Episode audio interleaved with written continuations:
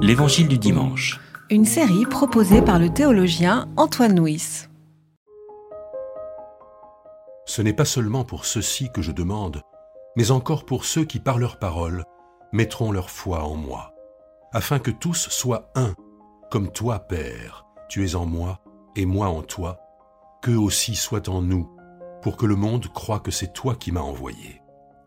Et moi je leur ai donné la gloire que tu m'as donnée, pour qu'ils soient un, comme nous nous sommes un, moi en eux et toi en moi, pour qu'ils soient accomplis dans l'unité, et que le monde sache que c'est toi qui m'as envoyé, et que tu les as aimés comme tu m'as aimé. Quant à ce que tu m'as donné, Père, je veux que là où moi je suis, eux aussi soient avec moi, pour qu'ils voient ma gloire, celle que tu m'as donnée parce que tu m'as aimé avant la fondation du monde.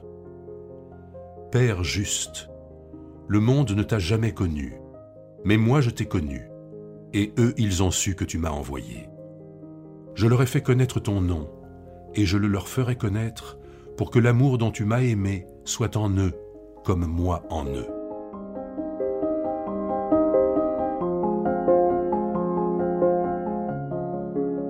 Alors ces derniers dimanches, nous avons médité sur le testament de Jésus, deuxième moitié du chapitre 13, les, chapitres 14, 15 et 16 de, de l'évangile de Jean. Maintenant ce testament est, terminé, Jésus va être arrêté, mais avant d'être arrêté, il lui reste une dernière chose à faire, c'est de prier pour ses disciples. Et c'est cette prière pour les disciples, parfois appelée prière sacerdotale, dont nous avons lu quelques versets dans, ce, dans notre méditation pour aujourd'hui. Euh, cette prière est une vraie prière, mais plus qu'une prière, nous pouvons aussi l'entendre comme un traité de théologie. D'abord, nous devons entendre que Jésus prie pour ses disciples, c'est Jésus prie, prie pour nous, Jésus prie pour moi. Habituellement, les paroles sur la prière qu'on trouve dans l'Évangile sont des paroles qui encouragent, parce que nous savons que parfois la prière est ardue, parfois il lui arrive même d'être aride. Et là, la perspective change en disant, euh, nous pouvons aussi prier parce que Jésus prie pour nous, et dans cette prière, que dit-il? Il dit à ses disciples, un, qu'ils soient protégés du malin, deux, qu'ils soient unis, et deux, qu'ils se sachent aimer de Dieu.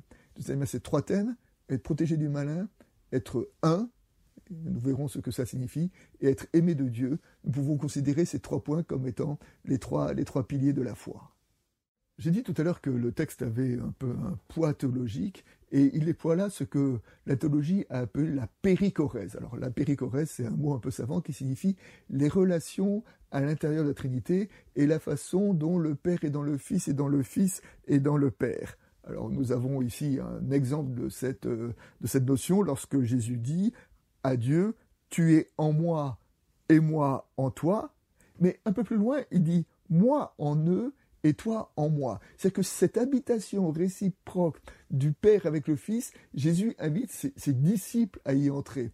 De sorte presque qu'on a l'habitude de parler de relation sein de la Trinité, mais peut-être devrait-on parler de, quaternité, le Père, le Fils, l'Esprit et le disciple qui sont invités à entrer dans cette, habitation mutuelle, dans cette fécondation réciproque.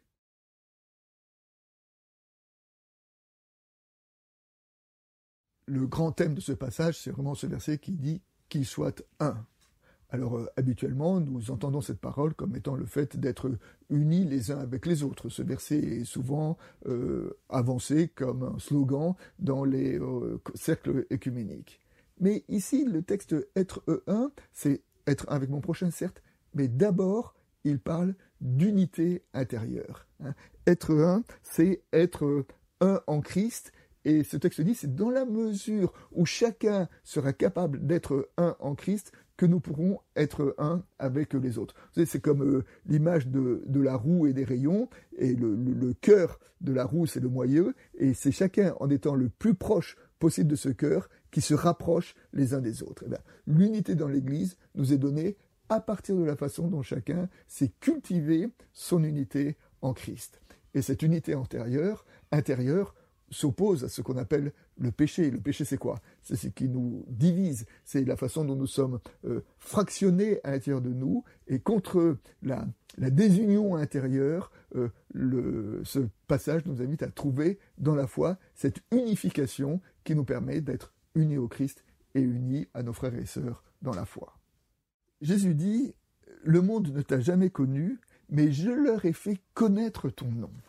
C'est-à-dire que la, foi, qui est une connaissance, mais souvenons-nous que, le mot connaissance, nous pouvons l'entendre en deux mots.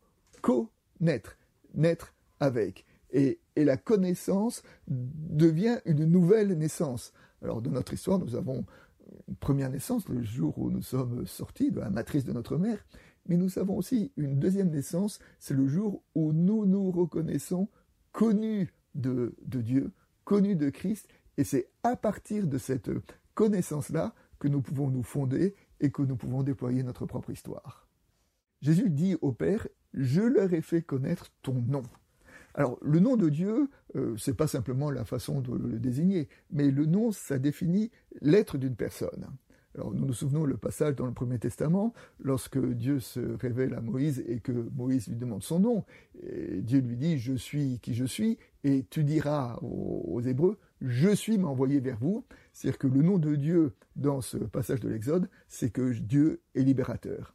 Ici, le nom de Dieu, c'est que Dieu aime c'est le monde. Hein. Dieu a tellement aimé le monde. Et bien d'une certaine façon, c'est Dieu libérateur et Dieu qui aime sont les, deux caractéristiques du nom de Dieu que Jésus essaye ici de faire partager avec ses disciples. Pouvons entendre ça en disant que cela vient éclairer aussi notre propre compréhension, regard de Dieu, et entendre que dans la Bible, tout ce que Dieu a fait, tout ce que Dieu a fait, la création, euh, l'alliance, euh, sa présence en Jésus-Christ, euh, la parole de Jésus-Christ, et même la mort et la résurrection de Jésus-Christ, tout ce qu'il a fait là et, qui définit son être est marqué par, par ce don, ce don de libération et ce don d'amour. Comme illustration, nous pouvons entendre que dans l'Évangile, on dit deux choses de Jésus. Un, il parlait avec autorité, et deux, il était un avec le Père eh bien, nous pouvons peut-être associer ces deux remarques en disant que si Jésus parlait avec autorité, les gens disaient, mais il parle différemment des autres. Il parle vraiment pourquoi?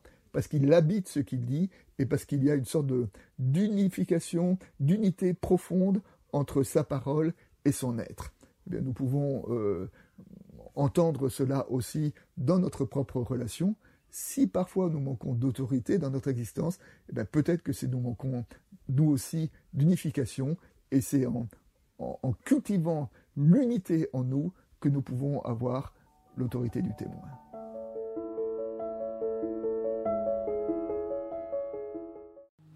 C'était L'Évangile du dimanche, une série de regards protestants, enregistrée par Antoine Nuis. Voix off, Dominique Fano-Renaudin.